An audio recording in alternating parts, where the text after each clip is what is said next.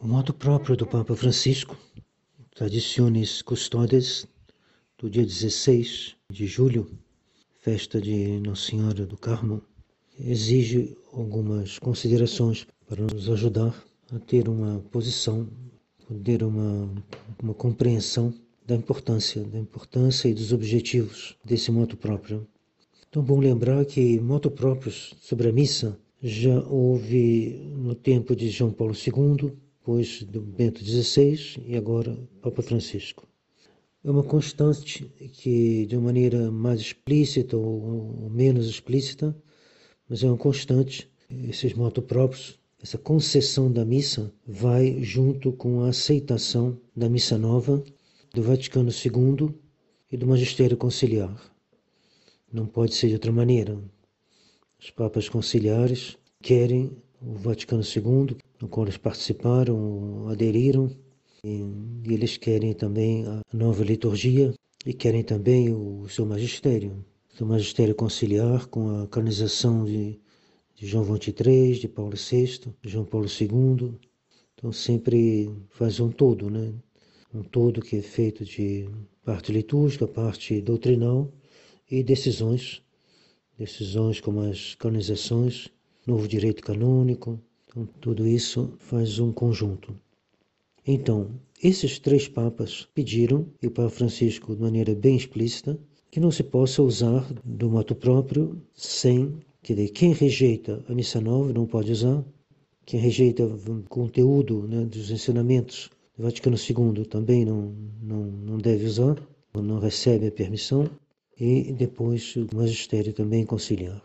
Já no tempo de João Paulo II havia sido feito algo de semelhante e Monsieur Lefebvre fazia observar na época que as missas de indulto, na, na França ao menos, eram concedidas sobretudo ou quase exclusivamente lá o local, né? Era, o local era concedido aonde já havia uma missa de São Pio V da fraternidade. Ou seja, ele era bem evidente que eles queriam dividir queriam tirar fiéis da capela da fraternidade e passar para a capela deles, né?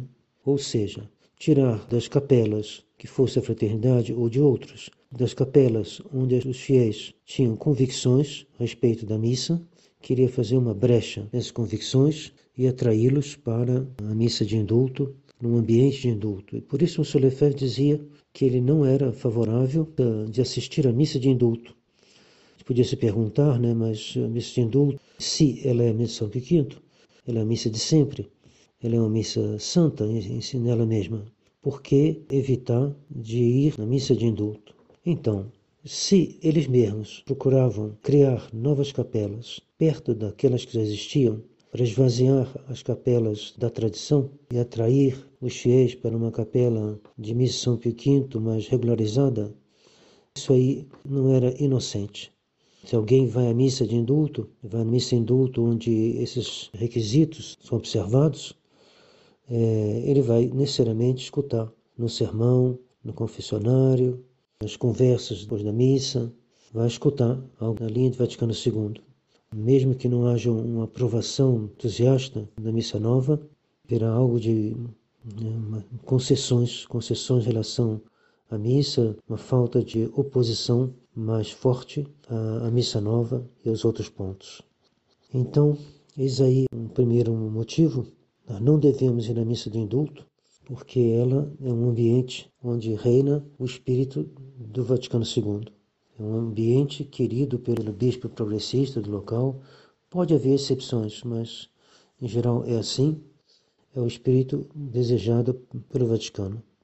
Vaticano na sua, na sua traição atual, enquanto a igreja não voltar a sua fidelidade né, para com a doutrina revelada, para com Nosso Senhor. Então, eis aí o essencial.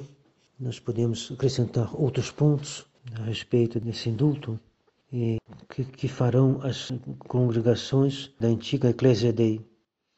É, Ecclesia Dei também queria essa concessão, né?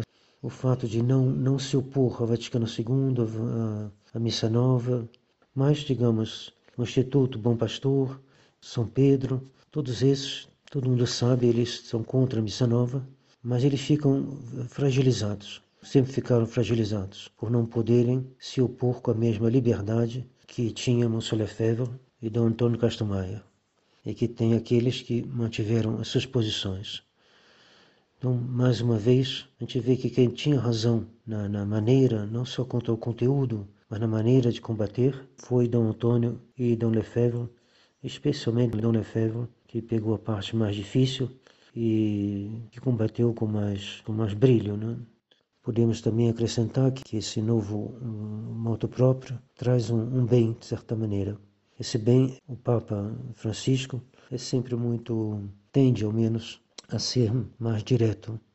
E sendo direto, ele deixa mais claro o fato do Vaticano querer realmente acabar com a missa São Pio V. Então, um desejo bem decidido para acabar com essa missa, e isso pode abrir os olhos de muita gente que acaba se dando conta que é impossível agir de outra maneira senão aquela que foi a maneira de Dom Lefebvre nesse combate. Não, não ter parte com eles nessa destruição da fé católica, mas se manter afastado deles até eles voltarem às posições que foram a da igreja. Do dever de todo padre, dizia ele, que quer permanecer católico, de se manter afastado de Roma, da Roma modernista. Benedictio Dei Potentes, Patris, et Filius Spiritus Sancti descenda super vos, manet semper. Amém.